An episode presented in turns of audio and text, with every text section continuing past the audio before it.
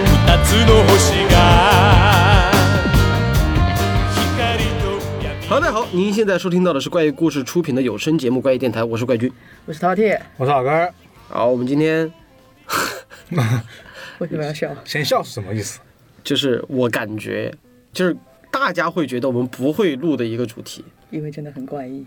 有可能是吧，因为我们好像平常也没有什么，对。但是我觉得吧，听电台的朋友能看到这个标题点进来就知道我们要录什么主题，啊，对， 对。但是憨憨的老根儿呢说，让我们先进行一个台词猜谜游戏。我们可以在标题上不写，我们可以标题上做一些小动作。那行吧，那你那个台词猜谜游戏是啥？没啊有，我本来想说，就大家一人说一句，然后就给大家看看今天的主题，也不用猜了，就是一人一句台词表明今天的主题。哦，但你这个不是为难我吗？我一不会说说日你语会无力。对，我们就说说说，就是翻英过来那些就 OK 了。啊，那我先来吧。啊，舅舅，我不做人了。 完了，把我都抢了怎么办？我也只会这一句中文。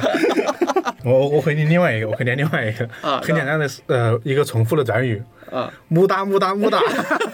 木哒木哒木哒木哒木哒木哒木哒。对啊，我的很简哦单， 那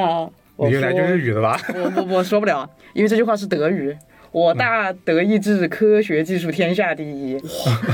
你看，这就已经把我们的比下去了，比下去对了。今天今天对，没错，我们聊的是《JoJo 的奇妙冒险》啊。为什么要定这个选题呢？主要是因为，漫画要上了。最主要还是因为，我觉得是因为漫画，可能上一次大家看到九九的漫画应该是，可能有三十年以前，甚至可能还是盗版的版本。就我记得，我记得是有那种就是盗版的对，有个盗版的，一本西书，藏然出后版社呃啊，对，好像是，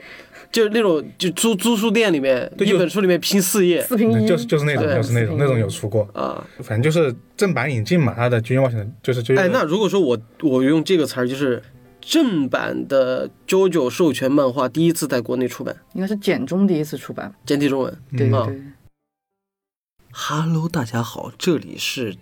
已经录完了 JoJo 的系列的我们，我和老根儿对，啊。因为为什么突然会插播这么一句呢？是刚才大家听到的，我说的这是第一次在国内出版的简体中文，我更正一个错误，这并不是我们国内第一次出简体中文版。对，其实第一是三十年这个时间没错，但三十年那一次确实是一个正版，它是那个吉林美术出版社，就是一九九一年出版的一个作品。对，所以说在一九九一年。JoJo 已经在我们国内出版过一次，而当时它的名字叫什么呢？叫勇敢的斗士， 就现在，如果去网上搜索一下的话，大家会发现，嗯，这就是当年的九九，而且它的翻译真的是，我刚才看了一下，就是笑死我了。很有味道。就我们的乔纳森·乔斯达，在这一版的翻译名字叫做简森夫· 江斯特啊，然后我们那个迪奥，他的名字叫什么？迪奥，迪是狄仁杰的迪，奥就是那个澳门呃奥运会的奥。哎，我觉得这个真的特别有意思，而且现在我我我们从网上看了一下，这本书原价定价在一点九元，对，九九一年的书嘛，就是那种时对对候对统一定价。然后，而且它的翻译整体都很有味道。我当时找了一下那个图片嘛，嗯，它那个第一卷叫《不死怪物卷》，然后它的每章每个章节的名字，第一章节就是善恶大决斗，然后第二章节叫那个就是使使鬼面出那个出现的时候叫嗯面具生魔法，然后包括后面那个齐贝林遭受那个啾啾那个波纹的时候，嗯他的名字叫舍身传奇功， 啊，这儿我看了第十集《勇斗吸血鬼》。对， 呃，所以说啊，在此特意给大家更正一下，也发现一个这个特别有意思的点。嗯呃，那可能如果有机会的话，我们把这些书的资料找找过来给大家看一看。啊对，啊，然后如果有兴趣的话，可以去百度搜一下。然后对不好意思啊，这个是口误了，大家继续听吧。以前东立出过吗？东尼肯定出过，我不知道动力是谁。就是嗯那个东立台湾肯定省那边的那个出出版社，就经常出《火风燎原》也是他们出的。 哦，那应该是出过。东尼应该是肯定出过的。对，嗯，对，就很高兴，周九第一次简体中文版在国内发售，对挺好的。那今天呢，呃，我自己说实话呀，因为我看周九是去年才看的，而且是嗯被干爹安 利的，而且我第一集我是死活没看下来，我看了两三遍，是我摁头 看。对，然后然后干爹说你坚持住，你要看到究竟我不做人了，啊，那就开始精彩了。然后那个时候我才把第一部和第二部看了，然后第三部是 因为它设定整个设定换了，啊，对，对，而且是我觉得是出圈儿的对这一块儿，就是替身这一块儿，有的时候是大家为人熟知的，但是我偏偏 第三季没时间看了，所以说我觉得今天咱们要聊啾啾的话，就得找干爹来聊一聊。然后老根儿，我不我不确定啊，因为在我印象里，老根儿应该是看的是那种御姐呀、妹子呀、啥萝莉象啊，啊 对。呃我最喜欢看肌肉猛男了， 所以说今天我呢，还是那句话，我可能会站在一个普通读者，就是那种吃瓜群众，因为就算是啾啾我没没看过，但是大名啊和那些梗啊，其实在很多 UP 主已经玩过很多了。然后荒木老妖的这个盛世美颜， 也是名声在外青。春永驻。对，所以说那今天可能主要是干爹来主要给我们安利安利了。不不不，太剧了。其实我也嗯只看了动画。因为我们其实好是好在我们今天只讲第一部，嗯，对我们，因为我是觉得，就是说他的每个作品其实是每部都讲内容其实挺多的，对塞在一起其实也说不清楚。然后，而且就是第一部它是有一个，就就像你刚刚所描述那样，第一部很容易让人看不下去。嗯，是但是呢，第一部就是假如对了胃口呢，觉得它确实又挺好看的，而它又是整个啾啾系列的这么一个起步嘛，所以它我觉得是还有很多值得说的地方。就是有有有一种就是说我们觉得好看的，别人可能是有点接受不了，嗯，但是就是这种互相的地方会很多。那行吧，那就从第一部开始讲吧。老哥，你先介绍一下这个《JoJo 的奇妙冒险》的漫画啊，嗯应该叫第一部应该是《幻影之血》吧？对，因呃，这打次僵尸的故事。对这次的漫画也是，漫画就是出的就是第一部嘛，就是《奇幻冒险：幻影之血》，它是在一九八七年在周刊《少年 Jump》上面开始连载了。这个时比间点我还大呀！比我还大呀！嗯 比我也大，你比我还大，哎呀，然后这个时间点大家可能没什么概念，这个时间点是在《龙珠》之后，《龙珠》是一九八四年开始连载的，然后在《灌篮高手》之前，对它的时间点很早很早，现在在 B 站上看到的那个是重制版是吧？这这是高清重制过的。那个动画版本嘛。重置的，应该是第三部是有重置和老版本两个版本吧。对，第一部就是那样的，第一部是做出来的时候就是那样，就是因为它可能它的动画画画比不较是，晚，呃，对对对，动画画比动较画很晚。晚。哦，我还以为我说我怎么看着不旧？对，另外一方面也是因为我刚刚刚才也提到，它太潮了，它整个的对，画风不是太有，还是有那么一点点年代感，但是有超没前没那么没那么是夸张。嗯然后呢，他一直在就 Jump 上少年 Jump 上连载到二零零四年，然后后来他这个他们后面几部开始转到了少年 Jump 的青年刊上去连载了，是可以说是一直是在少年 Jump 上连载的作品嘛。然后他的作者也大家都知道，就是荒木飞吕彦，然后就是青春有出的老 妖，对，我是知道《啾啾就很早了吧，嗯但一直不看，就因为画风。我我实在吃不消那种就是肌肉猛男对撸的那种，但是你或多或少总会听到有人在玩这个梗，然后也会也会去好奇。然后我第一次接触其实是那个 B 站有个人叫蓝陆军，他在陆兰，啊陆蓝军对啊他在讲就是漫画家，嗯，的一些成长史，然后其中有一期就讲了荒木飞吕彦，然后就讲了他第一部、第二部到第三部加入那个替身的设定的时候，怎怎怎么去弄的，我现在才从那儿开始有了解，然后就是去年吧，还是前年，什么？我安利你的时候吗？对，前年了吧？反正就我是前年安利你，哦你去年才看进去。啊，对，然后我是哪一次我就说，哎，B 站好像引进 JoJo 了，我说找机会看一看，然后看了第一集，我在办公室抱怨，我说什么玩意儿，这是，而且头发一就是一集一个变，就是就是 一会儿蓝，一 会儿绿。变色，对啊，然后干脆就摁着我就说：“你看，你看，你看到啾啾我不做人了，那就好看了。对，因为我自己个人觉得，就是我在看第一部的时候，觉得它那个设定太老了有一点点，他的前呃，半它有一段点点年代 感。啊。对刚我们刚才是对其实云山雾罩是站在一个看过啾啾的人聊这么多，那现在到这个阶段的话，就是有一些真的没看过的观众，就是大概了解一下这个故事吧。我们尽量不剧透，但是也没啥不不剧透嗯的。但是就是它反转点，我们觉得可以把它略过，对对对，大概过程其实还蛮简单的， 嗯，对吧？确实。哦来这样吧，我凭记忆来讲一讲，好干爹嗯来补充一下。好，这个很久很久以前啊，在呃英国的一个小镇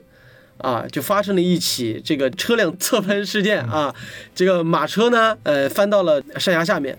然后一车的主人啊奄奄一息，然后这个时候就来了一个老头啊。这个老头呢，我们开始以为啊，在这种情况下，老头应该是这个山里的樵夫啊，就是救下这个翻车的人嘛。但没想到这个老头一出现呢，就说说，嘿嘿嘿，我要来捡便宜啊！终于有人死了啊，就奠定了这么一个老头的一个贪财的这样一个形象。结果没想到呢，就到一半，哎，那个男主人居然没死。不仅没死呢，这个男主人还把这个老头误认成为了一个救命恩人，对啊，就说啊，既然你救我了，你就是我以后对啊，我老乔家的呃，这个就是什么呢？就是恩人嘛，以后有对有什么以后事情，有什么事你拿着这来个饼来找我来。 找我。就是半块饼、啊。对，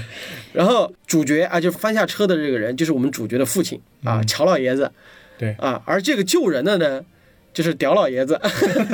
屌老爷，就迪奥的这个这个父亲，就是两代人的这个宿命，也是从这儿开始嗯进行了一个叠加。然后这个之后翻下车的这个乔乔老爷子啊，回去了之后呢，依然是过着自己富足的，因为他他当们时家是贵族，好像啊贵族，英国老绅士啊，嗯然后家里也挺有钱的，然后有个儿子叫乔乔，然后全名叫啥来着？呃，乔纳森·乔斯达。乔纳森乔斯达，对，对，然后因为他名字里面就是首尾都有一个乔，所以说大家都叫他乔乔，嗯他就是 JoJo 九九，啊。另一头呢，这个 Deal 就是那个老头的儿子。就过得就没有像乔乔这么丰衣足食，他们家很穷对啊，，主要是因为那个老头儿他爸就是是一个品行很差的人，嗯是酗酒不挣钱，然后懒得工作。对，而且迪奥的全名叫做迪奥布兰度嗯，啊，就是他从小呢就是也也没说什么，我从小就挺坏，但是他就是生活在那种特别压抑，也被人欺负，也被人瞧不起的这样一个一个环境。再加上嗯爸又是那种、你是个铁废物，怎么样，给我给我拿东西吃，就因为你怎么样，就是他那个老头给他儿子灌输那些理念，就把迪奥从小那个整个的那个那个奸人就给他已经是另外一条路了，已经就是埋下了一些黑暗的种子他要在这个环境下活下去，他就必须是这样的人。啊，但我然就后很好奇，他老爹这么丑是怎么生出这么帅的 儿子的？可能妈长得好妈看很好吧，看，哦，这相由心生嘛，可以，对，是然后，然后完了之后，呃，随着两个孩子逐渐长大，然后呢，这个老调他的老调老调老，对老调就快死了。嗯，临死之前呢，就说啊，曾经我救过一个人，啊，你可以去找他们，然后把他们榨干。对，对，还不不是说就是像正儿八经穷人就说，哎，我曾经救过一个人，这是半块饼，你去找他们托付一下，就是希望对对自己不要过上太惨。但他灌输理念就是你要去把你拥有的东西夺回来，会会给他灌输这种理念，所以就这么着，迪奥踏入了乔家大院，然后嗯在迪奥进去的时候，所有的人都是对迪奥都是抱以那种爱心关照这样嗯的一个情绪在对他视的。如己出。哎，对，因为毕竟老乔就是说你是我的救命恩人嘛，啾是啾把他当儿子养的。对，而且大乔就是 JoJo 本人呢，也是一个单纯无邪的一个男孩子是啊、包括他家的狗也是。是，但是这个我觉得不得不说，荒木对于人物的这种塑造，真的就是特别的好，就是你能。看到迪奥他第一次那种有点心理扭曲的那个地方，就是他老他爸死了之后，往他爸的那个墓上吐了一盆口水，吐口水，是，说你他妈终于死了，呸！ 接下来我就我就去了，对然后第二次是下了车之后，一上来就那个狗迎上来，上来就给那狗一皮坨子，奠定了 Dio 的那种阴暗的、黑角暗色的这样的那种基底吧，就那个时候。对。然后完了之后呢，呃，两个人表面上相处的挺融洽，但是嗯就是就我们就能展现了一个就是两个人一起长大，然后交就了天真无邪，然后 Dio 的那种各种阴寒狡诈绿茶，啊，哦，两人一直在各种地方相交锋吧，争个高低。对。但是但是从头到尾，我感觉 JoJo 就没有去争过。就是是被迫。对他爸爸拿别人家的孩子的标准在要求他。哎对因为因为这个就是各种方面都做得不好。对，因为这个就是我们平时看到的那种，就是你在家里过得好好的，突然来了一个表大表姐、大表哥，然后在家里住了没几天之后，你爸突然对你说：“你瞧瞧人家。 对， 就是这对种。对，就是这种。”对啊，就其实大家看到，就是他们俩相处久了之后呢，那个乔老爷子的屁股就逐渐偏向了这个迪奥上，哇，哪儿哪儿都好啊对。但前提就是迪奥其实是比 JoJo 会耍心机的，会来事儿。对其实表现出来了这一种讨人喜欢。对。然后两个人的矛盾呢，其实就逐渐的铺垫下来，直到有一次，就是 JoJo 认识了一个农家小女孩儿嗯，啊，这个清纯的。也是贵族吧？是男小女还是贵族？忘了。我就不忘了好像不是，就是茶有点茶花女的感觉。对，对艾琳娜，对，两两个人呢，就是其实谈着恋爱还甜甜蜜蜜的，结果一上来趁着舅舅不注意，迪奥就出现了一个第一个名场面，上去就把这个女孩给强吻 了。哎嘿，那那那那那个日语叫啥来着？我忘了。但是我想说一句，明明是我先来 的。哦，就是那个 “kono 掉的”， 是吧？我这是不是有拔丝儿啊？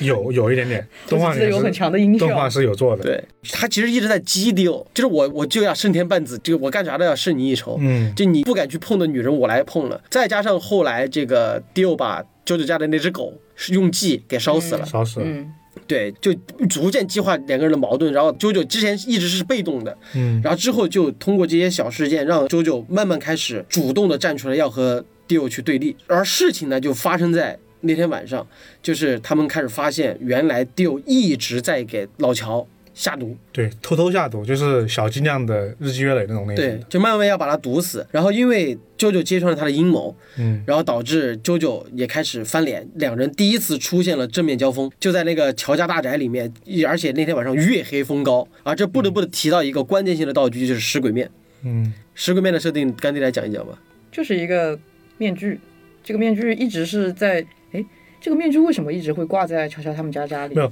是漫画的开头，其实漫画开头应该是一个考古队在墨西哥发生的一个面具，所以说这个是动画里没有讲的，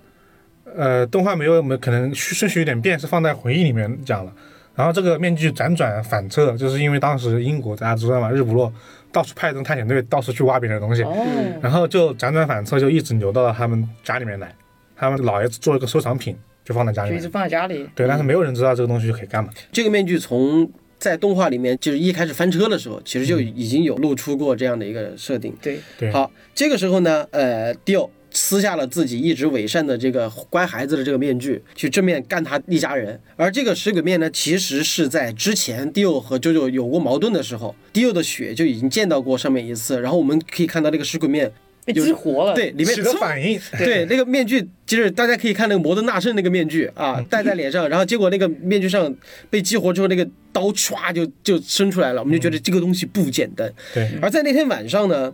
就是因为一些事情啊，那个血又再一次的溅到了这个石龟面上面，然后感觉好像就把彻彻底底把那个石龟面给唤醒了，然后两人就一路打打打打，然后最后这个乔家大院着火了，然后这个整栋这个老宅庄园起了大火，最后呢，九九险胜迪奥。嗯，而在这个时候，就出现了另外一个名场面，就是啾啾我不做人了。其实我嗯们所有人看到，就是迪奥在那个时候，我们能看到邪恶被正义战胜了，而且觉得迪奥已经走投无路了。而这个时候，迪奥就戴上了那个食鬼面，变成了一个吸血鬼。对，而真正的故事其实从这里才刚开始展开吧，是，对，对吧讲道理应该说是是的，就故事就前是面从才铺垫完人际关系。对，然后这个时候呢，我们就是能看到 Dio 自己因为食鬼面的这样的一个能力，然后把自己变成一个吸血鬼，然后他就跑到了伦敦，然后伦敦呢就遇到了我一个知名角色开膛手杰克，对，然后拉帮结派啊，就搞了自己的一个小组织。然后这边 JoJo 其实得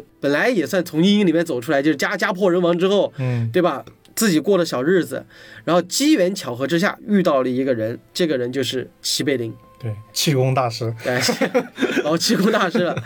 然后因为齐贝林。他后面其实有伏笔，这个我们就不用去给大家多剧透了。反正齐贝林呢，就是不管怎么样，我还教你一个叫做波纹的气功。然后第一次波纹的这样的设定就出现在了啾啾的那个故事里面。然后迪奥呢就跟随着这个齐贝林是就开始学习波纹。对波恩的使用办法，因为呃有个前提是因为他之前其实是有有过一次交锋，但是就那个时候已经是不能和迪奥打的一个状态，对我们最开始其实看到的都还是就是拳拳到肉的这样的一个打斗，他没有什么任何技巧，就最多动动脑子。直到这个魔术师出现的时候，这个感觉有点像什么呢？有点像猎人的时候，他们不是参加那个比赛哦，吗？是呃。突然告诉你气怎么使哦用啊，，对你开始用气练了练，啊，你也我记得好像是因为最后那个迪奥被他们家的那个那个石像贯穿，但是又因为路过的人，然后吸了别人的血，他又恢复了，然后给了观众一个感觉是说，你拿正常的这些物理方式没有办法对他造成任何致命的损伤，嗯，对对对，对好像他只怕阳光。然后这个就是这个波纹，好像是把呼吸转化成什么和阳光一样的那个对对对那个东西，然后你才能对这种带了石石鬼面的人造成损伤，好像是这小么回事儿。小林还是天津饭太阳拳。田鸡饭，紫外线。啊，所以说接下来的故事呢，就是啾啾在齐贝林这儿一路学着波纹要去打丢、啊，大概后面的故事大概就是这样子的，就是熟悉的观众呢不用多介绍了，没有看过呢就可以由此开始往下继续看。后面是非常精彩的几次打斗吧，一直是高潮不断的那种类型。对，就我不知道干见你看的时候第一部的感觉是什么啊，对，你我看是什么时候看的？我其实是按顺序看的，所以我才会从第一部开始安利你。都一般来说，好像像别人安利九九都第会三啊从部直接从第三部开始，不会嗯说前面的波纹的那个设定。对，但我自己是很早之前朋友安利我看，我当时是看完了那个《赌博默示录》还是啥，我问他有没有智斗的这种漫画可以推荐，嗯当然他推了我这个，然后我就哦看了，我是按顺序看的。所以我相对后面几部，我反而是先入为主，我更喜欢前面的，以至于到了第三部以后，它没有那个波纹的设定了，我还挺我还挺难受的，就是一下子我觉得有点接受不能。 哎，真是我看数码宝贝，我只看一二部，啊，后面变得是有点不太一样。对，包括包括那个漫画版的神奇宝贝，嗯，我就看到黄片，就是那个小黄，你记不记得？就打四大天王打完了之后，不是后来就是小兰要去找他那个把他小时候掳走那只鸟嘛？小黄，你是说一个女生吗？对，扎辫子那个，哦我就知道钓鱼的那个，就看看到那儿，再往后他那个画风啊和整体的那个设定，其实包括他那个图鉴，图鉴扩展了。对，都改了，我就有点儿吃不消了。然后《数码宝贝》就是我唯一能接受的，就是它第二部，它因为第一部和第二部是连着的嘛，好家伙，没看过第二部。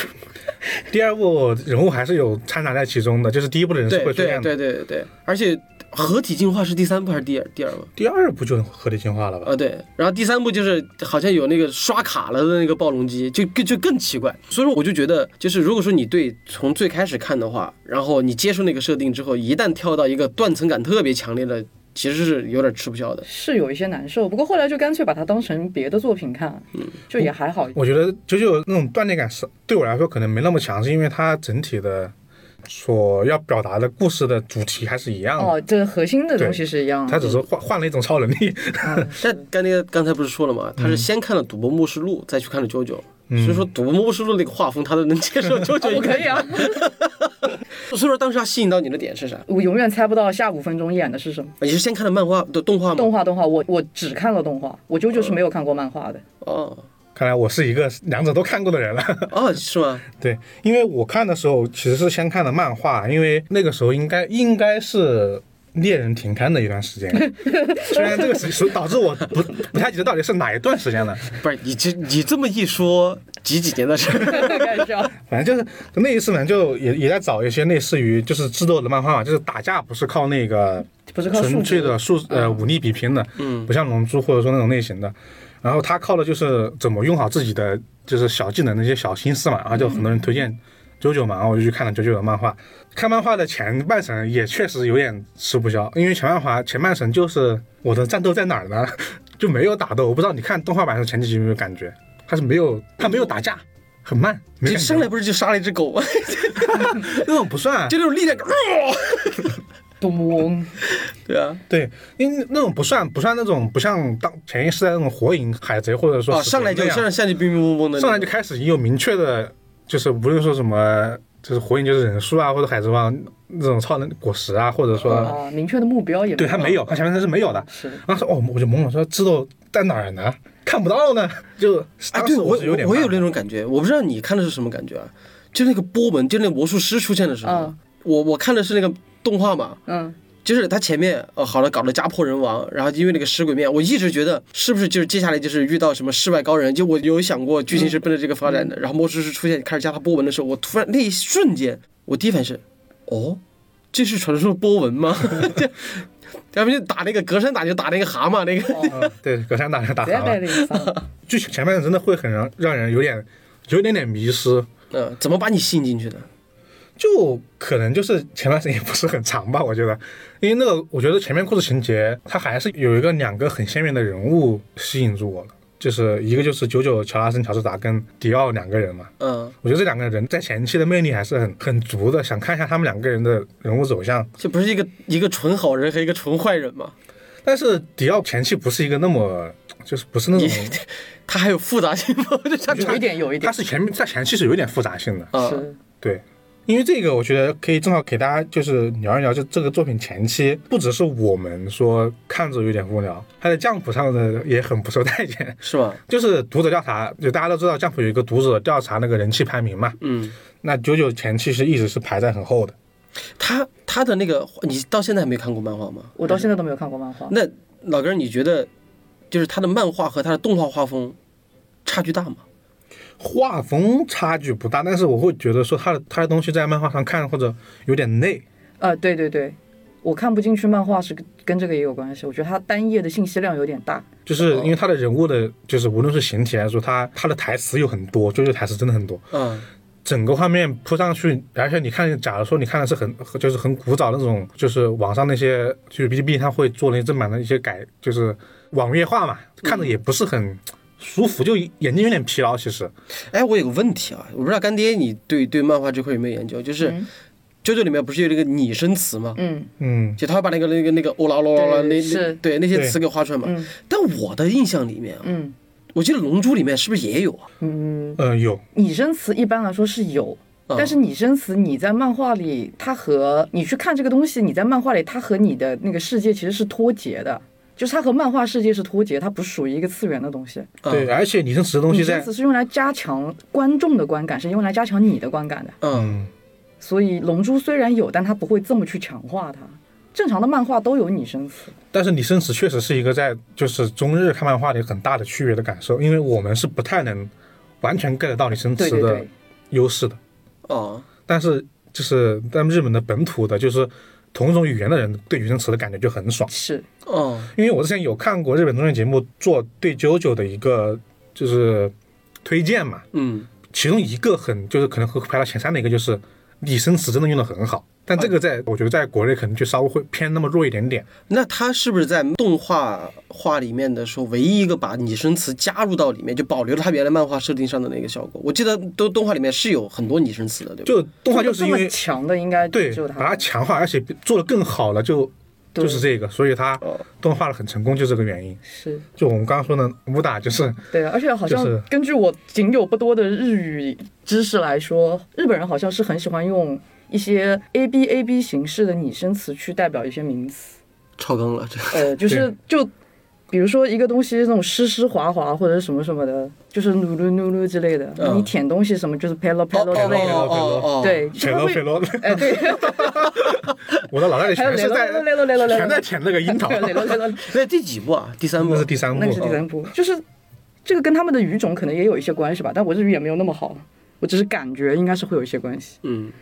哎，那如果说非得现在就是说，我们说了为就是刚才说了，我是 JoJo 是怎么吸引到我们往下看的嘛？嗯。你们觉得这个第一部，就如果说我要真的从漫画开始看的话，它有劝退我的点吗？我觉得可以，正好可以顺着我们刚刚的说，它最大圈的点就是它和普通的少年漫画是很不一样的。嗯这个不一样在于说，首先它的主人公不是传统的少年，就是从他真正的开始战斗的时候，，壮年，就他虽然也是十五他六还岁好了，小，但是就是长得很对，壮。虽然他已经十五六岁，但是你看着就感觉是一个二十五六岁的人，就 你没有那个种体型真的看着好奇怪。 传一九五，对，就全是一八五一九五，但他们说九九的九九所有的九九的历代身高最低的也都也都是一七五以上。嗯就没有一个矮的，然后那个身形嘛，就北斗神拳式的身形就很壮，然后他不像是那种少年嘛，不是弱鸡少年，不像就是什么鸣人从小是讲的故事，其实就是他很很小的时候开始讲，嗯然后他那个也不像不像死神之类的，他就是他一开始是没有任何的，就是普通人嘛，虽然他写的很牛逼，然后他整体也就是说没有一个传统少年漫从弱变强的一个过程， 所以他其实是邪道的，对，他是有一点点不是那么他王没有道那的么，王道作为。对，你看第一部有觉得他是在逐步逐步变强升级这种感觉 吗？有啊，还是有吗？我这啊，就是我印象最深，我印象最深的就是给他一杯红酒，让他去那个那个迷宫里面去走，啊去打那个。那是是木乃伊吧，还是丧尸啊这？他第一次把那个哦波纹给用会的时候，就是给他隔墙杀人。但那种那种不太像，我觉得还是跟火影有点区别，就在于说它不是有明显的，比如说火影会设置中忍考试、嗯来验证你的能力达到了一个更高的级别，或者说你的不停学习新的忍术来证明 你哦 变，这强这了这个我我我有印象，就是他那个来的特别猛，就没有给你喘喘息的时间。对对对，他其实主角更像是被动的解决要来的敌人，你必须得和他战斗，这这种感觉的东西。但也没什么修炼的过程，好像对，不注重这一块。嗯，而且另外一个很大的不同就是说，他的主角是个外国人，哦，这个是真的很不一样。这就是我为什么看第一季没看下去的原因。我个人是，比如说像之前看一本书叫《人类灭绝》，嗯，前两章全在写美国总统的事儿。就是我我其实很难消化一个，就是比如说你中国人嗯去写一个欧美的推理小说，嗯，或者说日本的推理小说，哦我有点吃不消。然后你日本人去写一个美国的东西，我更就是就就就欧洲的那那那块东西，我我也吃不消。对所以第一集一上来，说着日语，但是是一个外国血 统，然后整体背景也也挺挺那种对，它整体也是设立在英国嘛，英国绅士，它是英国嘛，对英啊 国。所以说我就这个东西就对我有那种建立感。你当时看的时候会有感觉吗？感觉？我没什么感觉。我从小看这种长大了，日语不是宇宙通用语言吗？ 我也觉得还好，因为但是我会觉得有点奇怪，就是确实在传统的战斧的漫画里面，这种类型很少，要么就是在日本，要么就是一个虚构的国家。哎，我觉得那在在他之前有吗？呃，猎人好像，哦啊猎人是他在在猎是人完架全空完全社架会空嘛，嗯幻想大陆嘛，完全架空嘛，要么就架空，要么就在日本嘛。但是这种跟你直接跟你说在英国的这种其实挺少的，哎，《王子复仇记》是什么国家的作品来着？英国啊，那它应该是有雷同，也有，对，他有一会点对他会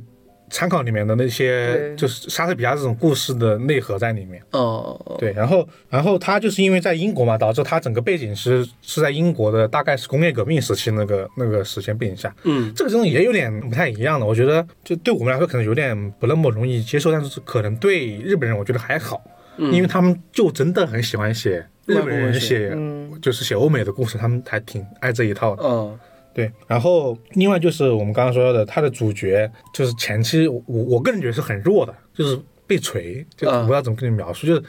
就在前期九九跟那个迪呃对迪奥相处的时候，你们感觉他好像是被碾压的嘛，是哦啊各对啊方面就又是。呃，女朋友被别人给给强强给吻强吻 了，然后东名场面，对，然后狗也被狗也被人杀，然后父亲也更喜欢就是迪奥来一点点嘛，然后各种一些竞技运动他也是输给迪奥了，但是我们这是知道，就是他其实是一个主角。但这种其实也有点违背一些传统的少年漫的展开模式，就是你不能让主角一直输，输可以，但偶尔得赢两把。但但是九九就感觉前期就一直在就是被欺负，就会有点哎，所以说才到他那个，他们从那个房顶一直打到打到下面那一下，才会有那种反转感。我自己砍的时候会有一点，的是对有对。但是他其实就是说，就是我体力上斗不过你，我开始用脑子跟你战斗。嗯，对对对对对对，他这种感觉，也就是说，我就觉得这是其实就是两方面的。有人觉得这东西他前期看不进去，但有人会觉得这是他对后期的一个铺垫嘛。嗯，有一个期待感，对，然后包括刚刚说的，就是说前期是没有战斗的，这个也很重要。你毕竟是一个战斗漫画，但是你前期不打架，啊嗯，你想想江湖的这些这个这种。就是对人去调查这种这种模式，你这前期不打架真的很容易，哎前期不打架搁那儿下毒， 这就就很容易读者就不喜欢嘛。就玩阴的各种玩阴的。啊对对，然后最后一个就是说，在这个得把所有的就就连起来说了，他是换主角的，这是最牛逼的。哦，哎，换主角这个事情是你刚刚提醒我，我才意识到，就是他如果整一个作品只是想要讲述一个核心精神，那他换不换主角其实无所谓。对，但是这是他，我就觉得这是他厉害的地方嘛。对，但是这样换其实也很冒险很冒险。我原来我本人是绝对不吃换主角这一套的，游戏王是典型的。游戏王我只认武藤游戏，海马赖人。你只有换了时代之后，我绝对不认啊，了。把把游戏王换成谁 了？ 我我就居不然知换了道超多，就游戏王后后面其实也换了挺多的，但是我只认那一帮初世代的人。嗯，就其实我最早看系列的时候，其实就是一路看到尾。我自己是对换主角这件事儿是是有点排斥，但是到九九这儿的时候，就是我自己也会很觉得很奇怪。他第一部完了之后死了，这大乔死的时候，我哭的稀里哗啦的，妈耶，他的主角最后死真的是有点太壮烈了！没想那到个，，然后然后完了之后就啊就就我就就这么死了吗？然后我记得当时我是问过你还是没问过你？然后到第二部，嗯啊、就是二乔，二乔一出来，我操，怎么画风变得这么 大？到二部完之后跳到第三部的时候，这谁啊？就那个空调陈太郎是对吧？，您在日本的嘛，这个故事已经从是美国跳到日本 了。啊，然后他出来之后，这怎么又换人了？然后后来是谁提醒我？还是老根儿提醒我，还是还是哪个人提醒我？没事儿没事儿没事儿，二乔还在，二乔还在。我我我应该是我跟他是跟你说的， 对，然后所以说我我自己就觉得特别有断层感。但是你真的，当你把一二三，甚至往后了再看一下，就是这个乔家人，嗯，对，延续下来之乔后，家大院，对，就我那天是看雷斯，他在给大家案例舅舅的时候，他里面说过一句话，就是他换主角的亮点是在于方便换风格，画风吗？你对是说呃，故事的画风和故事故。事的整体风格都在对，都在我变不我不用局限在一个主角，就比如说我我真的要把大乔给一直写到他真的寿终正寝老死，这样一路下来，其实他的画风可能就就固定在那儿，他因为他人就那么一个老实人，就嗯老绅士对吧？然后到二代的时候，他如果说他马上这段结束换成二世代就二乔出来的时候，他就可以变得很骚，然后也可以穿女装，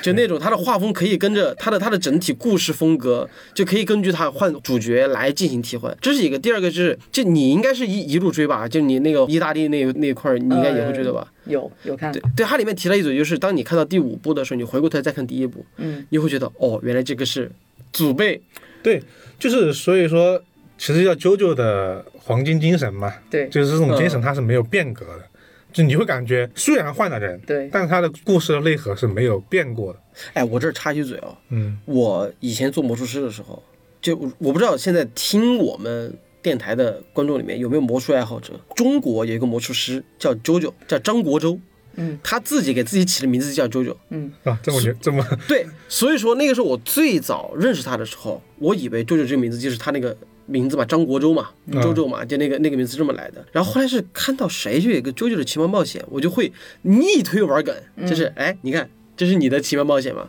然后后来才知道，他原来是因为他这个漫画，他才取了那个名字。啊，然后呢，我就说《JoJo 的奇妙冒险》是，这大家给我的感觉好像是那那种画风，就是呃，有点像阿拉蕾那种画风，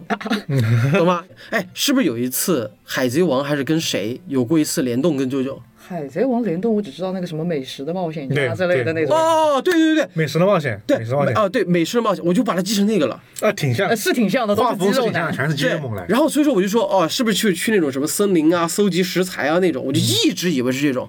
然后后来就我当我看了，就那个时候就是去年看了那个第一部之后，就哪儿他妈奇妙冒险来了？ 对啊，就而且就感觉就是印象中就看什么斗邪魔呀，尤其是第二部的时候，不是要去围绕着那个食鬼面展开的那个故事嘛？三个 gay 男 的故事，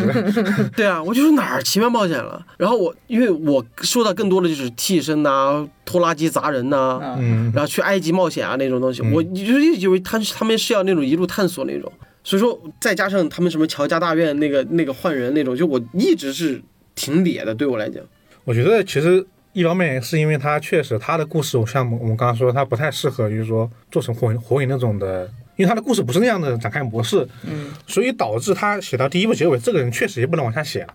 你不觉得这种是感觉吗？因为他他很快的走完了。就是别的漫画十年要走过路程，他可能五卷就已经走完了别人所有走走的路了。第一卷我觉得其实更像个引子或者是前传之类的感觉，就是尤其是如果一般人从第三部开始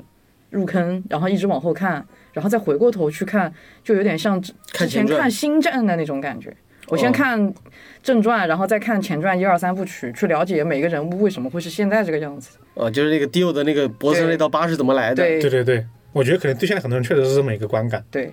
因为就是说，第一部它整体的，我觉得这个必须得说它的战斗的风格，就是你刚刚说那个，确实是完完全全是两个属性。是这个会让人感觉星战上一部在可能在用原力打斗，下一步它就不是原力这种这种割裂感。对于很多人来说，不是哎，他有交代吗？交代什么？它有交代就，有交代一些些，就是从波纹过渡到替身，他说的应该是就是 Dio 占了大乔的身体，导致他们开始有这个的觉醒吧，比如它做了一个，它其实有做一个当过时渡稍微说了一下设定的，过渡的。我不知道有没有记错。对，好像有我觉得这么个这个得我们聊到就是波纹这一块，我们就可以详细再说一 OK 说。 OK OK OK 啊，还下一个我还想吐槽一个，停就是停食解说的那个。啊，石婷，石婷解说太正常了，你没看过《嗯魔卡少女樱》吗？不是我，就是之前看什么什么《灌篮高手》啊，嗯，嗯就，那种几乎，但是我觉得他那个真的 有就点是有点不太一样，我觉得还是有点区别。但是你比如说，你看，就是像龙最早看《龙珠》的时候，天下武道大会，嗯，对吧？台上有人在打，台下有人在那解说，对，对吧？但我看的感官是建立在。好像是你没你没有觉得那边时间是暂停的，嗯，但这个的感觉就是完全那边按了一个暂停键，然后这边一直在那儿叨逼叨，对，而且像以前龙珠这种，你是能够看懂这个战斗本身的，这个人的解说其实帮你炒热气氛的，有没有这种是感觉？就是他其实会让你的情绪更加的调动。嗯，但是九九呢，你不听解说，你有你点不看听懂。解说，你好像看不懂它发生了什么，这是两种区别。就是对我来说，其实是两种不一样的体验。就他的这种实景解说还是挺不一样的一个一个东西的。哦，对，好像是第一次他们俩在家里打的时候，九九和 Dio 在打的时候是那个是谁 s p i t o w a g o n 嗯，他在那边斯说皮特瓦根，他为什么要为娇娇啾啾为什么要跟着他上房顶什么的，没有那哦个解说，我好像其实也没有搞明白他们为什么要上房顶。哦哦就是他在解释九九的为什么选择这样做的理由原因原因。但是其他的战斗漫很少解释原因，而是只会告诉你结果啊，他用出了一个什么什么，这一招怎么怎么牛逼，他会造成什么什么的影响，一般是这种类型嗯的嘛。但只有给你解释原理，他为什么要这样做， 就是区别。 我是想到游戏王的时候，你知道存档卡，砰放了一张放了一张那个什么什么小丽球衣出来，然后当时就是呃武藤游戏者冷笑了一下，也没说啥，然后完了之后台下有一帮吃瓜群众啊，他怎么这么傻，选这张牌他输定了，然后旁边他的爷爷 喊。游戏要赢了啊对嗯啊，为什 么？因为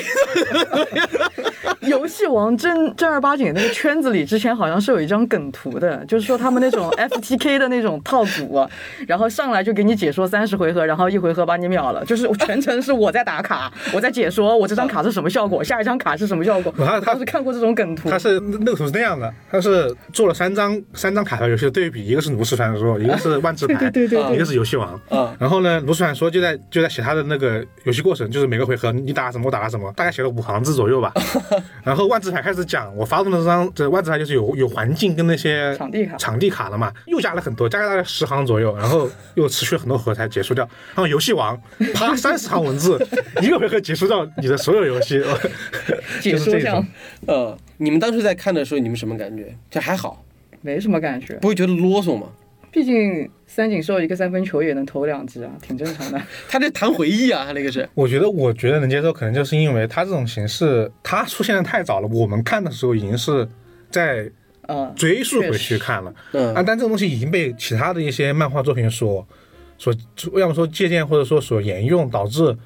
我有点见怪不怪了。那对，你不解说，我有点不奇怪，你怎么不解哎说呢？，我这儿问你们个问题啊，嗯就是你，就比如说干爹，你第一次，你不是说你抱着看斗志漫画去的吗？是然后第一次让你觉得有斗志的东西了，或者说有反转的时候是哪一次？就是他们两个第一次在家里的那一场，为什么其实是已经有一点没想到的，因为就像你们的观感是一样的，前面大乔是一直被压制的呀，而且那场最后那个。迪欧在众目睽睽下变身，变身完了之后拥有的能力就是作为观众大家心知肚明嘛。然后当时我记得大乔手里就只有一把刀，啊，然后对那看你就是怎么一赢把刀，对，你是怎么用一把刀去赢？虽然说最后赢的那个，我觉得啊，就这，但还是是稍稍有一点没想到，确实主要是因为前期大乔的他的就是手里的武器太少了，但是大家都知道，呃，迪奥他变成这个戴上石鬼面之后，他其实拥有的是一种就是吸血鬼式的近能乎力嘛，无敌的能就力想，想在那个世界观里面，他就是最牛逼的。对，那你作为一个普通人去打败一个最牛逼的人，那你肯肯定不是用你的蛮力或者什么去解决的，而是用你的智力。而且前面的人设会给你一个观感是，大乔是一个非常正直正义的人，你会觉得他就算后续他 不会玩不会玩阴的，对他不会玩阴的，你就会想说，你很想知道他能怎么样堂堂正正的战胜这一个看起来不太可以战胜的对手。啊，我觉得这种就会让我想到推理小说里面，就是比如说像嗯华生和福尔摩斯第一次见面，你好，你是不是去过阿富汗？对，就这种感觉。然后就读了一下啊，为啥？ 然后之后就开始演绎法推理，给你讲讲一堆，我觉得这种你觉就得是有差别吗？我觉得是一样的，对我来说是一样的。哎那它都是其实都是什么呢？先给了先给了结果，再告诉你原因。嗯，你有你这种知道感觉吗？嗯，你有这种感觉吗？我的感觉其实可能因为我以前是看武侠小说看的比较多， 所以我会觉得他那个有一种武侠小说的感觉，因为就是正派人士是不能做坏事，嗯然后反派是无恶不作，然后在这种打斗的过程当中，可能反派会用一些阴招，然后你这正派这种，其实大乔很像是当时八九十年代那种武侠片里面那种很伪光正的主角嘛，嗯就所谓的大侠嘛，他的行事作风，所有的事情都是符合这种大侠的观感的，哦啊，他不会做出一些让你觉得我靠，这这你你怎么能做这样的事情？对，但是我觉得我我会那个是一方面，因为他这个你你说的其实更多是他的就是人物的选择上面嘛，对就是对他人物的呈现。但我觉得会他会跟推理小说相似的点在于说他的整个的就是叙述故事的模式，就是因为推理小说大家都知道嘛，侦探为了装逼，嗯，侦探为了装逼，那都是先告诉你结果，结果就刚刚刚他说到的阿富汗那个嘛，嗯那在我再告诉你原因，你你就会情不自禁的想知道他到底为什么这样做。那九九他这个就很像这个，而且我也去就是找了一些资料嘛，然后这个九九是荒木自己说的，嗯就他自己在他那个呃漫画书里面说了一个内容，就他自己是呃其实借鉴了福尔摩斯中华生担任就是华生这个讲解者的一个一个方式，因为我这里说他前一部作品，他在这个剧之前他呃有一个短片就是腰斩了，叫《魔少年 BT》，然后这个作品呢，后来这个 BT 去了死亡搁浅，我也说你啊，他到了中国变成了纳粹呢。对他这个作品就就是我得先给大家说一下这个作品讲什么故事，就是他是比如说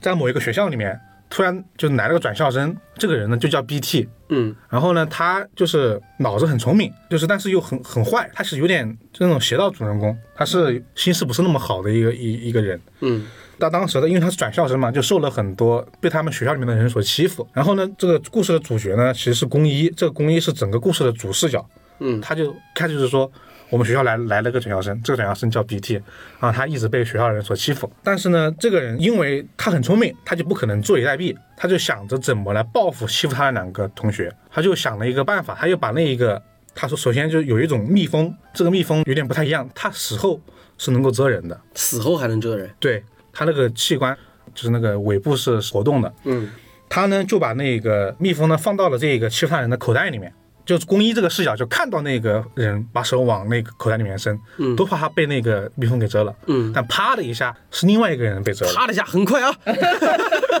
对，是这个呃欺负 BT 这个人叫老大嘛。这是老大的他的小弟，是他的小弟被蛰了，嗯就是那个蜜蜂，哎，好像是被放在了小弟的口袋里面，小弟被蛰了，然后这一天就过去了。第二天，这个老大就发现被别人给刺死了，就给个结果说老大被别人一刀给捅了。嗯，然后呢，这个公一就以为是 BT 捅了，他 BT 说我才不会做这么傻逼的事情，嗯告诉刚刚告诉结果是这个小弟小弟去捅捅了他，他以为是老大放进去的，对，哦，他这种类型的故事，新增长，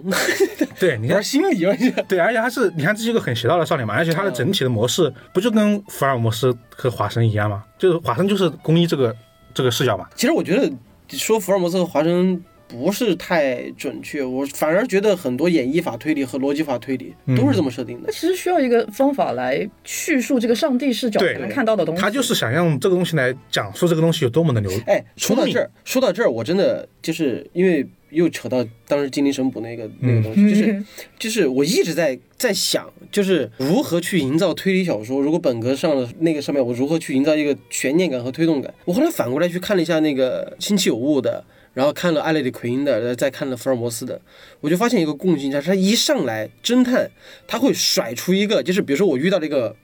这个一加一到底等于几这样的一个问题，然后这个时候侦探一出来，嗯，后来莫名其妙对你说了一句四加四等于八，然后就啊，对吧？就对是像图书馆之谜，就是很很明显的，就是明明是在二楼死了一个人，结果这侦探一来跑到三楼去找了一找找了一大堆，然后你干嘛？罗马帽子之谜也是，就谁对都对谁都对在围绕这个尸体，然后安利的奎因一来就是他帽子呢，然后就开始全程围绕着这个帽子在找，就是你不知道他在干嘛。就是柯南其实也是嘛，是对，然后再如果说跳脱到读者和作者之间的关系的话，你会觉得，我操，这个悬念就一直勾着我，我往里面看。他塑造人物也是说，我我把这个人物塑造的很聪明，就是你脑子跟不上我的脑子。福尔摩斯是典型的，就你怎么这么傻？对他其实就要营造一部快人一步的感觉啊，包括我觉得不仅是推理的东西，应该所有的关于智斗方面的其是，他的小说呃作品，你像那个《赌博默示录》也是啊，先给你一头，再给你他一尾莫名其妙就去哎，我要去找那些人干嘛干嘛干嘛，嗯就是比如说那个手写狼部落的时候，他就突然去就去找人去对就联合嘛，你你就疑惑这个人到底要干嘛的时候，就有有了一层你想去了解究竟他做了什么以及发生了什么这样一个一个悬念。哎，我觉得还有一个就是，好像一二部都用过，就是他可能在中间做一些你莫名其妙的动作，然后最后就是感觉就感觉是我我在插眼，嘚儿嘚儿嘚儿插插插几个眼，完了之后一把火点引爆的时候是很就就是就是我。嗯嗯你看一开始觉得我莫名其妙到底在干嘛？我记得是我之前看哪个漫画，就是我我用飞镖在打你，然后呢那个钉子每个每个钉子都打偏了，嗯，然后开始别人就说哇操你你这个垃圾垃圾手法，但是没想到他是他是把它他在破坏墙的结构。我给我自己埋伏嗯笔，对，就就这种应该也是在九九里面经常会出现到的吧。是嗯然后那说到这儿，就是因为在第一部和第二部里面，波纹是占据了整个篇幅的一个非常棒的一个战斗系统，所以说这一块儿的话，来刚才干爹其实提到了，就是要用太阳来对，去去打斗，你有没有什么别的设定可以加一加的，老杆儿？ 我觉得波纹叫波纹气功嘛，就是书里面所说的是，然然后呢，他去跟干爹，他的核心就跟干爹说的一样，因为这个迪奥带上的食鬼面，他是一个吸血鬼，所以呢，吸血鬼拿什么打呢？拿大蒜。对啊，我拿拿错了。十字架，林正英， 对，然后他是拿阳光来打的，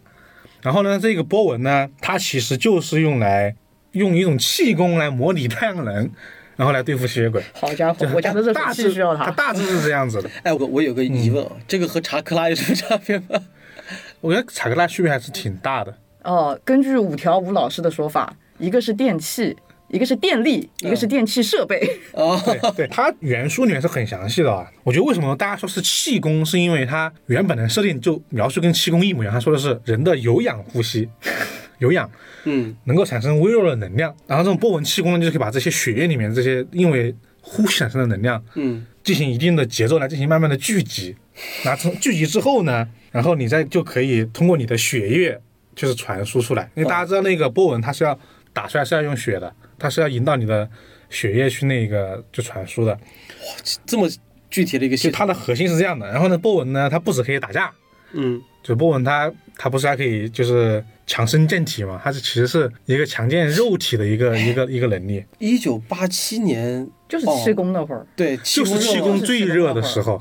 气功那个时候在香港在在日本都很火热，嗯而且我我我之所以之前会提到，我觉得这个东西有点像武侠小说的设定，也是因为那个时候不是很多香港的那些电影对世界和对外输出其实是挺强的内功，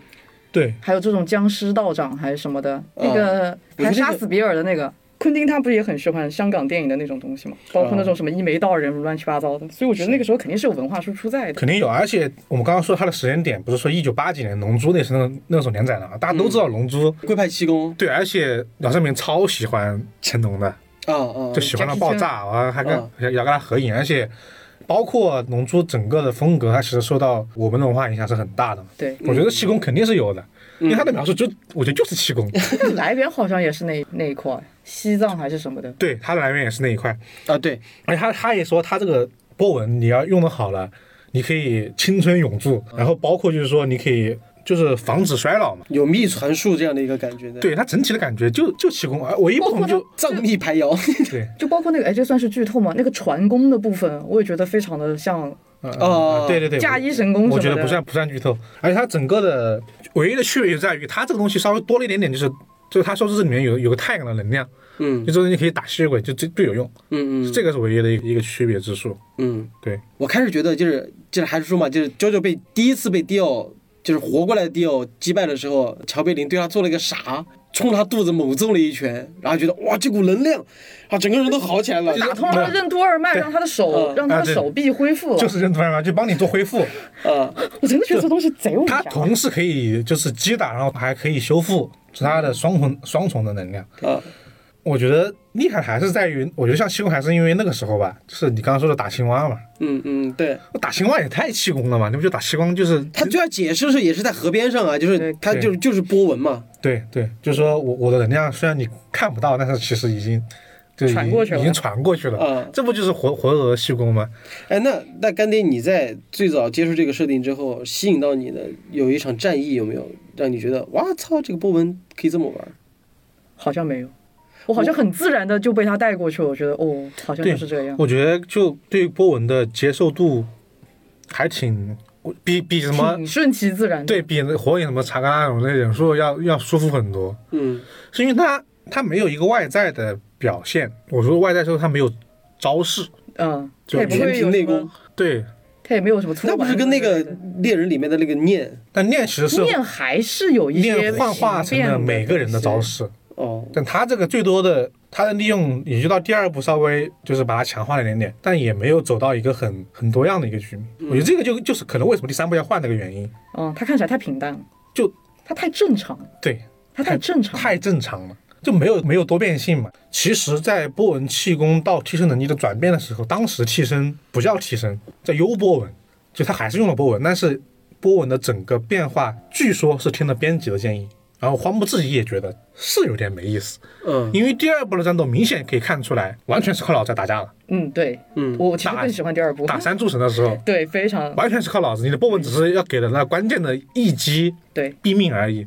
全程都是二小在用各种各种计谋在打赢对面。那这个时候，其实你的整体的整个 BO 能力已经被变相削弱了嘛，对你就没意思嘛。他第二部整个战斗给人的感觉就是，我方和敌方都知道那一拳打到是会死的，所以要怎么去避免最后致命的那一拳。对，然后就是啾啾方呢，就是想方设法的去打出那一拳，前面的那些都是为了最后那一拳的铺垫，就那感觉。对哦，嗯所以这个时候你就感觉，哎，BO 好像是有点，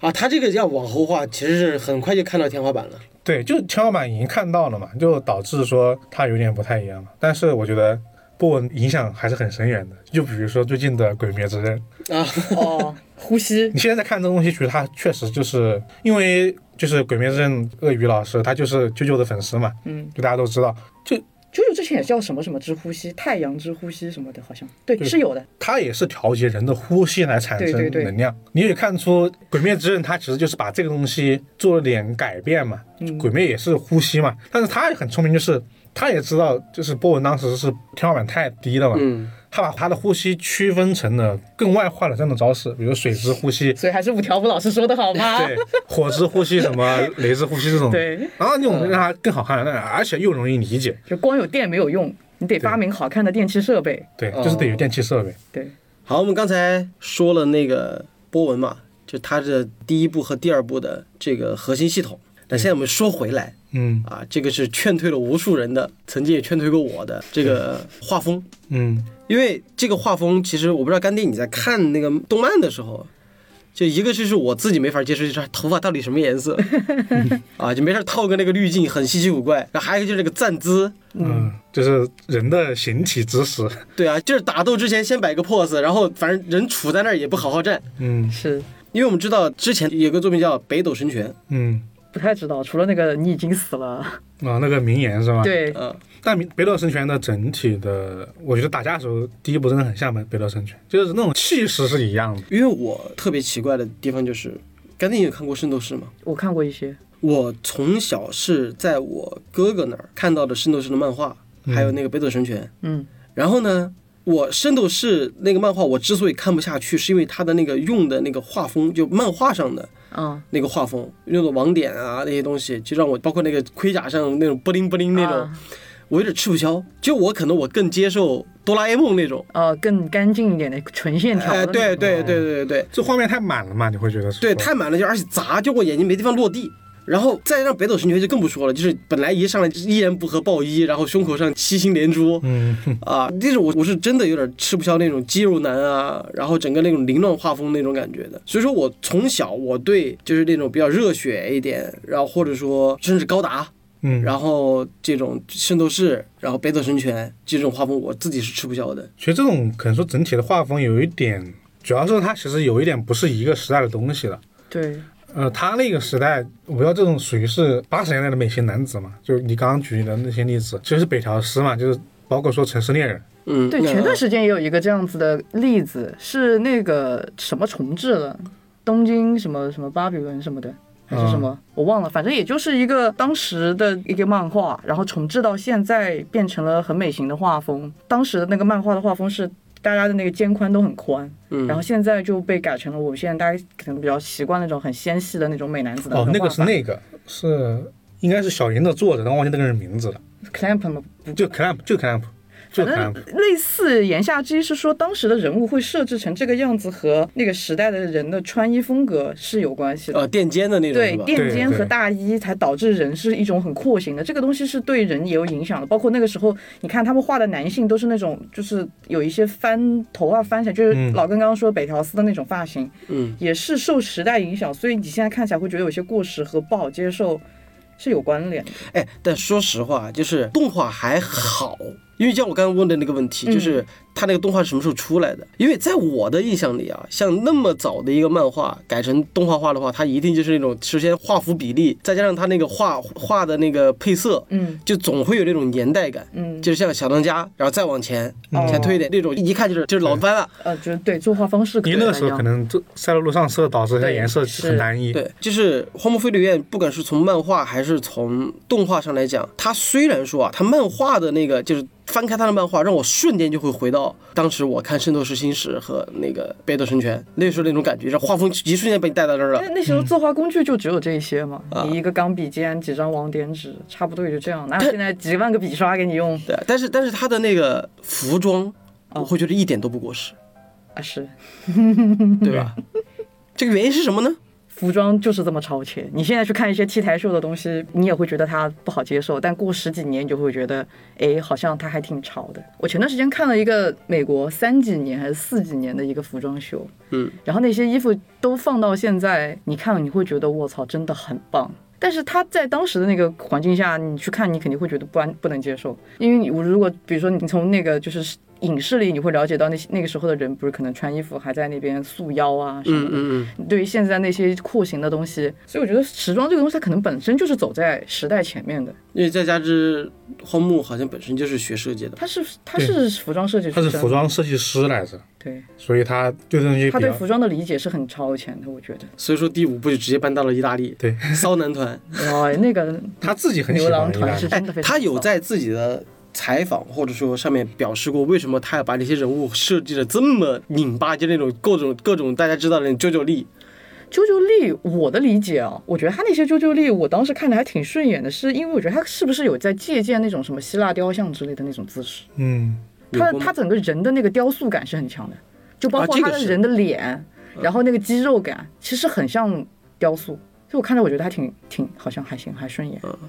我觉得他自己之前有说九九力，其实是为了让人印象深刻了，这是他最初始的目的。嗯因为他觉得以前的，就是以往的战斗喜欢摆有有时候是招式时候的 pose，你比如说嗯现在的海贼王都有这种。大招起手式，对你像像索隆三刀流的时候是吧？那个造型一定是固定的嘛，嗯，包括路飞他自己每次也是固定的。那他觉得漫画觉得需要有一个定型，那这定型一定要酷，一定要要帅气嘛。这、嗯他理解的帅气可能就是有点综合了，就刚才刚刚说到的古典艺术的一些东西，再加上再加上一些漫画的东西合在一起了。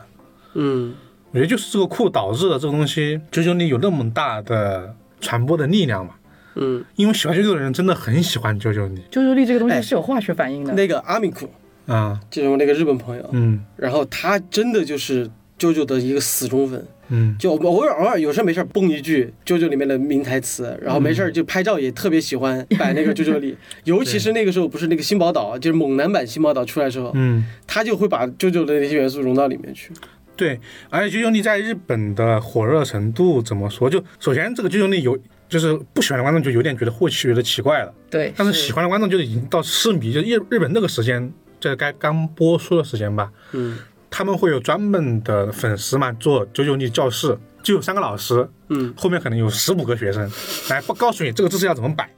哦，我就看比过如一说套啾啾力体操，我还试着学过，后来发现对到第二节还是第三节我就做不下去了，真的 好 难熬。啊就是你的你的手的角度到底要平多少，然后你到底脚关键是内翻还是外翻，嗯，然后以及你你的腰就是往下弯要下多少度， 这这一整套是有严格，就是当时我看那个视频的感觉就是。好像是在教中国功夫的感 觉，每个姿势都得保证那个完美的那个度。啊然后他们会做这样的一个啾啾的一个力，然后突然就是一堆人在街上就开始放音乐，然后开始啾啾力，突然做嘟嘟嘟嘟嘟嘟这样啾啾力。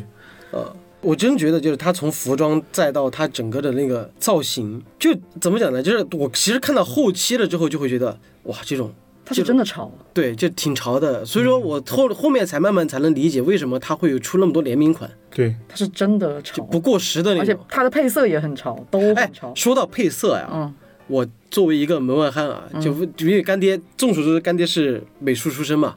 我特别想站在你的角度上来讲，嗯就是你两个方向啊。第一个是你自己吃不吃这套，我很吃这一套。为什么？因为它就是好看啊，你就单纯的一个，这是一个不需要经过脑子的一个就是反应，心理上的反应，就是我觉得它真的很好看。那第二个问题就是，你站在一个美术的角度，你去看它的那个配色，嗯你能明白他为什么这么做吗？我能明白他为什么这么做，为什么嗯但是这只是我自己的解读啊，可能跟他本人没有什么关系。因为我虽然说我喜欢啾啾，可是我其实没有研究过，对我没有去很仔细的研究过。嗯就是其实你看它有一些配色的时候会变嘛，对吧？嗯嗯它那些配色变的时候，其实是一些心理活动啊，或者是一些紧急的状况。嗯然后，那一个颜色在你看来是这个样子的，是因为灯光的影响。如果说一个，比如说你穿了一件白色的 T 恤，你换了一个灯去打它，你去换了个蓝色的灯去打它，那这个 T 恤可能在就是以视觉上看，虽然你知道它是白色的，可是你看起来是蓝色的，嗯这个可以理解吧？啊，这个能理解。所以在我看来，就是呃，比如说某一幕它突然变了颜色，就相当于是那一幕它忽然换了一个环境光的颜色，那是不是就是会有一点点像那种舞台剧？你突然有一个聚光灯啪打过来，然后你去放大他的心理感受，比如说你打一个红灯，然后打在主角身上，你会觉得哦，这个事情会变得很紧急，嗯或者打一个呃这种蓝灯，你会觉得哦，好像大家都变得很优雅。我是这么在理解这个的，所以我觉得这个还哦挺顺的。就按照如果说按照你这样的说法的话，其实就是在动画化里面，它其实是在用人的配色去烘托环境的变化和和心内心里强面化内心的内东西心，我是这个感觉，哦所以我还觉得挺好接受哎，的。刚才在刚才讲那个的时候，让我想到了有一部动画的那个、嗯那个那个，也好像有用过这样的类似的技巧，《死亡笔记》。《我死亡笔记反而看的是死亡笔记》在之前还好，但是之后出现夜神月和那个 L 对决的时候，就有大量的夜神月的和那个 L 的那个内心描写，然后这个时候他们就会转换成夜神月是红头发，对就他的眼球和头发都是红色的，然后 L 反是主蓝色，就会你会直观的感觉到夜神月那种邪气和 L 的那种冷静，就是色彩心理学嗯，是有一定的关系的，我觉得。对，肯定有，因为啾啾的叫啾啾的奇妙变色嘛，它的时间点是一定是在战斗的时候才会发生的场景，那平常不会给你变、啊，嗯特别是在呃有替身能力之后，因为每个人的替身能力其实是不可知的，嗯嗯就在那一瞬间颜色就变了，然后哎，好像进入了一种很就是危急的情况，或者说人的心理，就你刚刚说的那种，对啊，而且还是它一的个配挺挺好色有很多那种大撞色，颜色又很碎，它会看起来就是嗯像老根说的那样，一个你未知的替身突然出来了，然后用这样子的配色，你会觉得它很神秘，而且看起来它会有一些异样感。你会觉得这个东西它不是你常见的配色嘛？你正常情况下、啊对啊对啊你对啊看不到这种蓝的脸、绿的头之类的，那你就会一瞬间会觉得它不寻常。哦，那这么一说，我反倒觉得这真的是荒木的整整体审美我觉得是审美的问题，因为其实我有个问题也有点有点想问概念，就是啾啾的颜色、很多东西是别的动画很少见的颜色，就这个颜色本身其他都很少用。什么意思啊？就比如说大家用绿色，就可能用一个，你印象里有有那个猎人小杰那个那个绿色的印象嘛？啊啊但荒木不会用那种绿色，嗯他会用一些我不我不知道这个怎么称呼，就是射击还是什么。就用一些很奇怪的绿，嗯包括一些很奇怪的蓝，就是而且他们这些东西是混在一起的。你你看九九的封面，绝对是颜色最多的漫画，我可以这样说，嗯是就感觉是这种颜色的处理，它就能放在一起很好看。你觉得是一种天赋吗？还是说我觉得他们那一辈应该是天赋加上他算是学院派吧，就所说的训练是就是这种不一样的色彩训练了？对。但是我不知道他跟我对于理解的颜色，我觉得他肯定是比我要高很多很多很多倍。嗯，那我觉得他会去用那一些颜色，我自己猜啊，他会去用一些就是，其实你所谓平时看到的颜色是光谱造成的嘛。对然后有一些颜色是光谱它没有办法天然形成，它也不存在于自然界里。对对对，那那些颜色通常来说会和色彩心理学产生的关联比较少。嗯，就是就像刚才我提到那些，比如说你看到红色你觉得紧急，看到蓝色觉得优雅，这些颜色是会给你一些固有印象的。对，它不用那些东西，你就会有新鲜感。哎，说到这儿，因为我和干爹都还没有看过漫画嘛，嗯，我想问老根儿，就是你在看漫画的时候，会不会觉得有，就是他们，因为我我是知道漫画和动画的叙事风格和区别是一定作为改动的。嗯，那你在看漫画的时候，会不会觉得他没有透视？好像你回嗯忆一下。就如果说你你现在看他的那个动画的时候，其实还好嘛，因为毕竟有场景和人物嘛。嗯但我觉得他那种画风会不会造成你最后感觉你在漫画上面看上去那个透视，其实是感觉怪怪的？我之前看漫画，觉得我对它的空间其实没什么概念，就是它所描绘的空间，我其实不太能描补脑补出来，嗯就是它所描绘的空间。但是人物我觉得还好，嗯可能是因为人物他比较突出是就战斗看出去的那个视角中，就是那个拳头在我面前，你懂那种意思吗？就冲击感特别强。对，是冲击感的比较厉害，就就他的很多那种拳头就在你面前，就这感觉是我是那个被打的人，他是这种感觉给我强烈一点。但是他比如说描写整个场所的时候，说实话有时候是有点懵的，我自己哎有点懵。我记得印象中那个漫画寄到我们手上的时候，我翻了一下，嗯，我印象中啊有一幕是那个齐贝林刚出现的时候，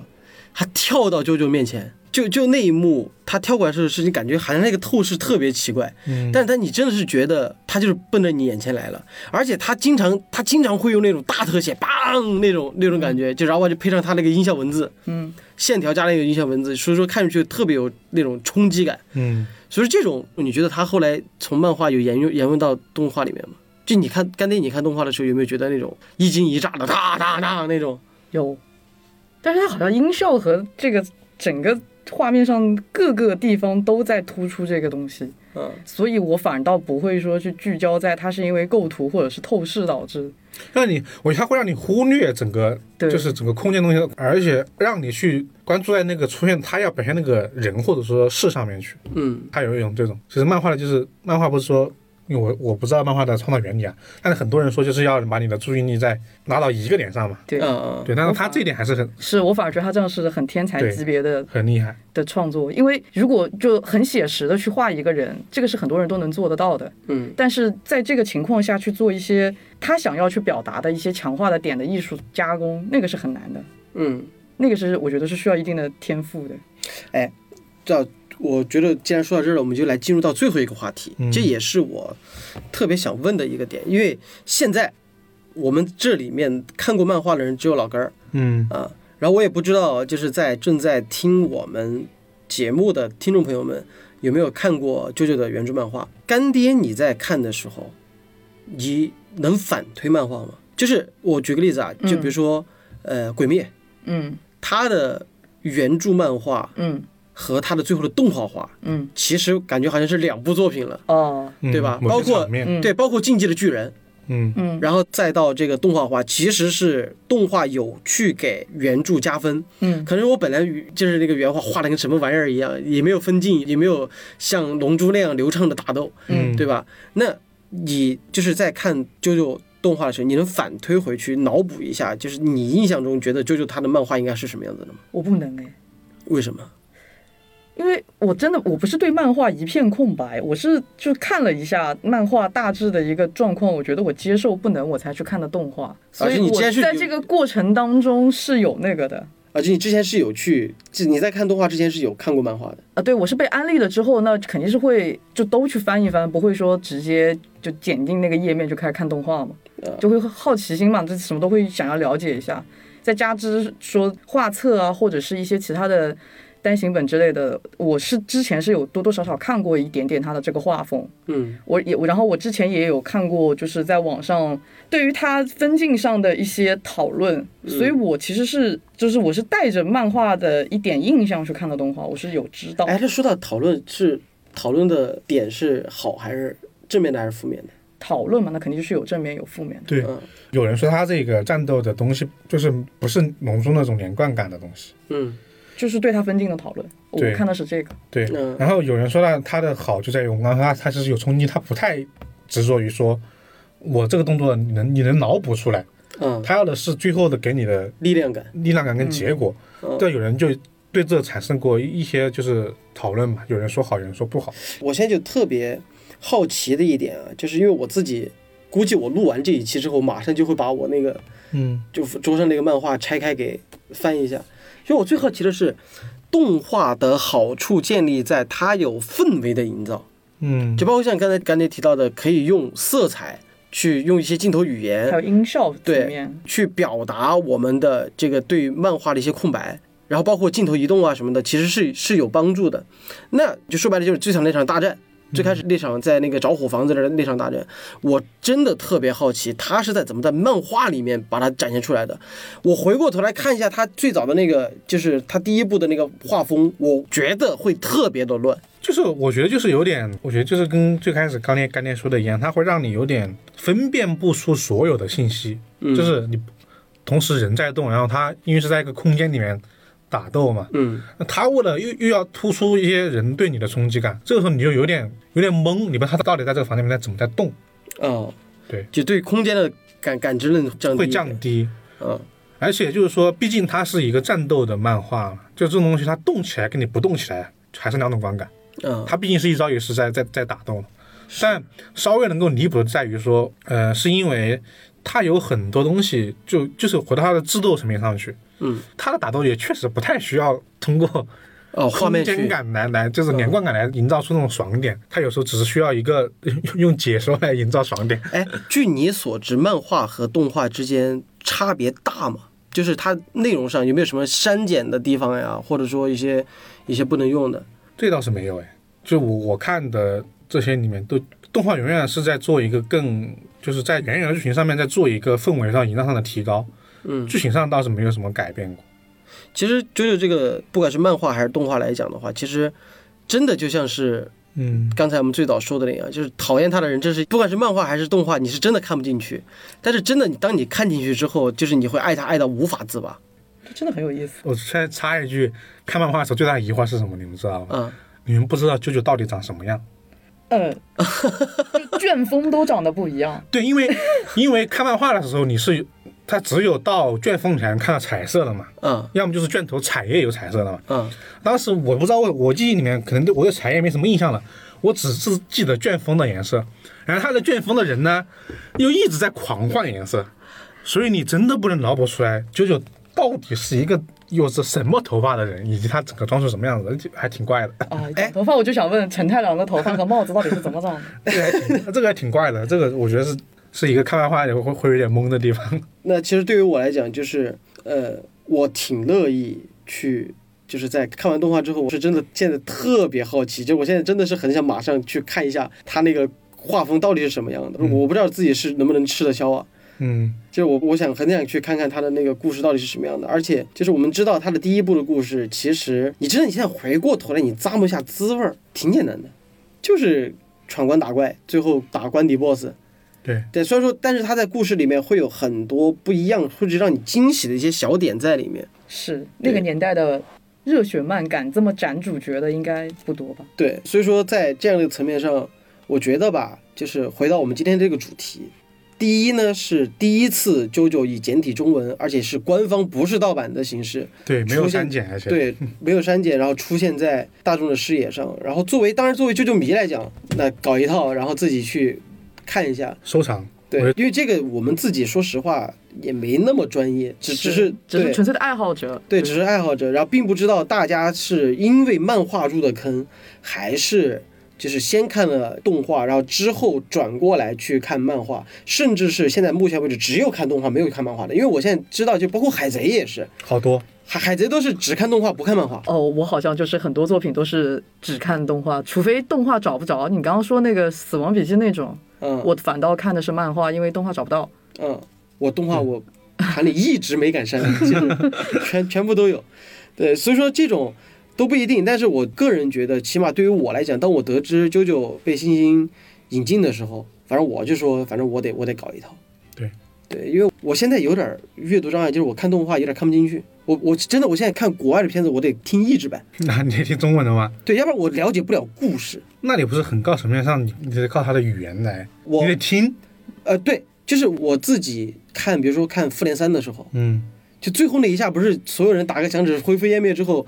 全场就哀嚎一片。我说咋了？我说这咋了？ 就我甚至就忽略到了关键情节，就是他打响指，就是最早灭霸要打响指，嗯，到最后我都不知道他为什么要打下那一下，我就只我只知道他他他自己后来就开了个传送门就跑了。哦，就我后来后后知后觉，就是因为我现在对于视听的这个感官有点下降了，而且我觉得现在星星做的那个开本还是很传统的开本漫画，对，是那种可以在地铁上看的那种。啊，对，就所以说就自己捧着书在地铁啊，在公交车上啊，或者是在床上这么去看，我还觉得挺有意思的。当然，这个前提大家不要误会啊，我这个不是因为要卖书啊，因为 对，因为我们虽然说藏书局也有，嗯，但是我只是表达一下我自己的感官，就不知道干爹和老根儿，老根儿你看过漫画，你自己应我该是更有发言权吧？对，我是真觉得九九的漫漫好看，是因为动画确实它有了更多的表现的形式嘛，无论是画面还是说声音，但漫画有一种你自己脑补的乐趣在。它毕竟只是一一些不同的分镜格在一起而已，而且漫画中你能更多的感受到这部作品在做出来的时候整个的画风以及它和同时期其他东西的不同，挺有意思的。嗯，而且就刚刚说到，大家有有时候有有一种在读推理小说的感觉，虽然这我很个人的一个看法，嗯而且真的怎么说，作为九九迷，就是这样的漫画，就是收藏也它绝对不亏。因为漫画刚刚起来的时候，有时候一翻出来，我都会忘记里面这么一些情节，但是翻到那一瞬间，你会想起来啊，原来齐北林是这样死的，就是这这种感，这种东西会剧透了，这种会突然想起来，算了， 没事，大家可能都知道他死了，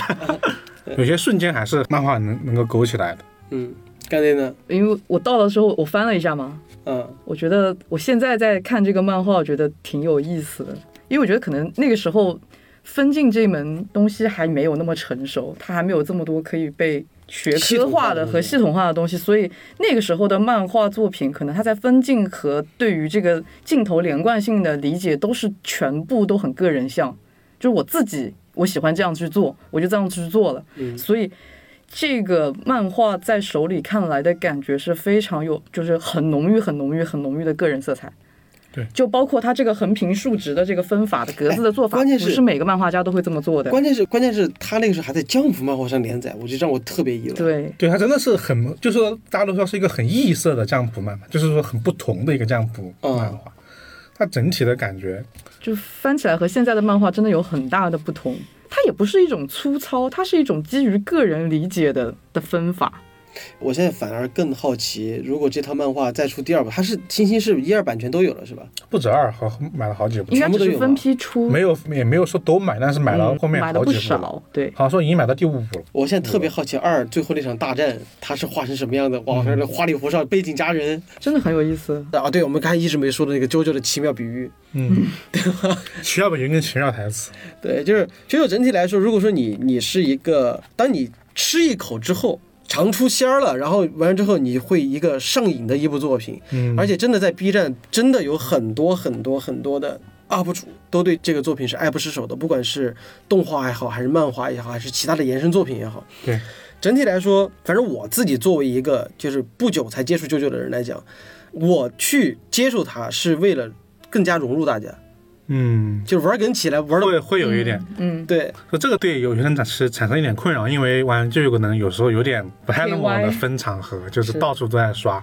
然后所以说，呃，你看我包青天的时候，嗯，就是那个包拯对着井吼了一声，就震出了波纹，然后马上弹幕就说：“来，这是我最后的波纹了。”对，对，就这个东西呃怎么讲呢？其实也是能和大家增加了一个聊资的东西。但是作为一个喜欢斗志漫画，就像刚才干爹也好，老哥儿也好，在聊到的就是自己看 JoJo 的初始动机，其实也是为了去看斗志漫画的。它的对剧情的感觉一定是区别于。不管是那个时候的热血漫还是王道漫也好，其实一部值得大家去细品的一个东西。然后现在刚好赶上了他的那个漫画出来了，嗯我，觉得怎么讲呢？你爱买不买，但是呢，对 我们是真的喜欢，所以给大家分享一下，对，然后里面出现过很多台词，而且乔家人的故事才刚刚开始，然后我们自己其实也蛮期待星星再往后出二三四五的这样的一个感觉的。我是准备全套收藏的，好了，那今天的节目就到此结束了，反正我录完之后赶紧要去翻一翻，我也要去。看书了。好的，那今天节目到此结束，我是怪军，我是饕餮我，是老根儿，我们下期节目再见。拜拜，再见，各位小面包。啊，可诺掉的。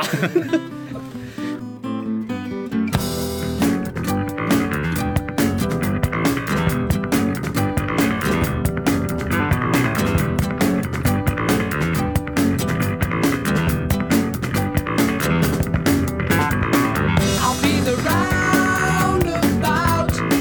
The words will make. 我是怪君，欢迎在各大音频播客平台订阅和评价我们，搜索“冠一电台”即可哟，记得关注哟，拜拜。 Call it morning, driving through the silence.